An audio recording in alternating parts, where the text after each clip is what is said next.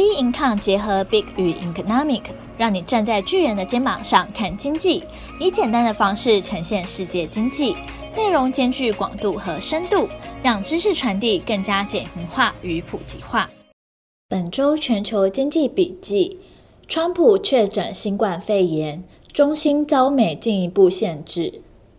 十月二日中秋假期，同时也是美国总统大选前的一个月。美国劳工部统计局公布大选前最后一次非农新增报告，美国九月非农新增就业人数来到六十六万人，远低于预期，失业率七点九 percent，连续五个月回落。根据非农报告显示，九月临时裁员人数减少一百五十万人，至四百六十万人，已较四月高点一千八百一十万人大幅下滑。但仍较二月增加三百八十万人，永久性失业人数增加三十四点五万人，至三百八十万人，为七年来最高。从产业类别来看，多数产业受惠于经济重启而多聘员工，休闲及餐旅业新增三十一点八万个职位，零售贸易新增十四点二万，医疗保健和社会福利增加十点八万。专业和商业服务新增八点九万，运输和物流服务新增七点四万，制造业新增六点六万，金融服务新增三点七万。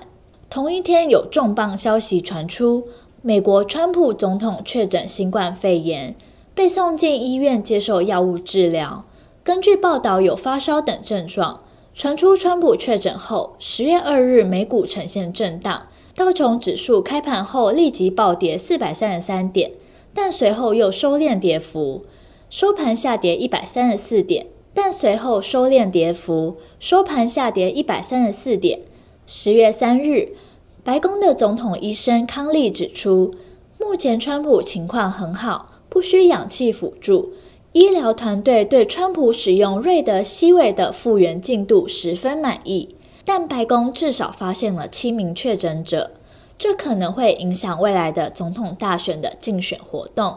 十月四日，医生指出，川普总统有提早出院的可能性，同时透露，川普除了治疗药物之外，还服用类固醇药物，以防止总统患上重病。十月五日，也就是台北时间十月六日一早。确诊新冠肺炎的川普总统离开医疗中心，并表示目前感觉很好，不用害怕新冠肺炎，别让病毒主宰你的生活。在川普政府领导下，我们研发一些非常棒的药物，并拓展知识面。我感觉身体比二十年前好多了。白宫医生称，过去二十四小时内，总统病情持续改善，他已达到或甚至超过所有出院标准。尽管总统可能尚未完全康复，但我和我的医疗团队都同意所有的评估结果。对此，道琼喜涨逾四百点，未来将持续观察 VIX 指数。VIX 反映市场投资人的焦虑情绪，而该波动率是根据 S M P 五百的期权计算得出。该指数最终在十月二日小幅上涨，可能会增加美国股票市场的波动性。中兴遭美进一步限制。十月四日，中国晶片制造大厂中芯国际公告，其部分供应商受到美国出口管制规定的进一步限制。这对于中芯国际未来的生产经营可能会产生重要不利影响。公司正对此评估，指出经过多日询问供应商和讨论后，知悉美国商务部工业。与安全局已根据美国出口管制条例，向部分供应商发出信函，对于向中心出口的部分美国设备、配件及原物料，会受到美国出口管制规定的进一步限制，需事前申请出口许可证后，才能向中心继续供货。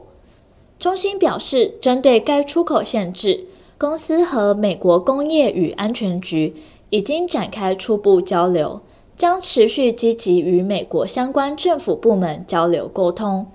从九月二十六日，中芯供应商受到美国出口管制的消息传出后，中芯回应称没有收到此类官方消息。而这次公告是中芯首度证实受到美方出口管制的传言。限制中芯的依据是美国出口管制条例第七百四十四条二十一项，此条例名为“对中国、俄罗斯、委内瑞拉的特定军事最终应用或军事最终用户的限制”，目的是对支持海外军事应用的物品进行限制。被点名的物品必须在获得许可后才能出口。这项条款在四月底后就扩大适用范围。美国半导体行业人士分析，中芯可能难以持续先进晶圆的业务，其中最困难的应该是十四奈米，其次是二十八奈米和四十奈米。而本周经济数据将聚焦在欧洲各国公布的工业生产指数，其他重要经济数据公布时程。我们将公布在 BingCom 官方网站。本周全球经济笔记，我们下周见。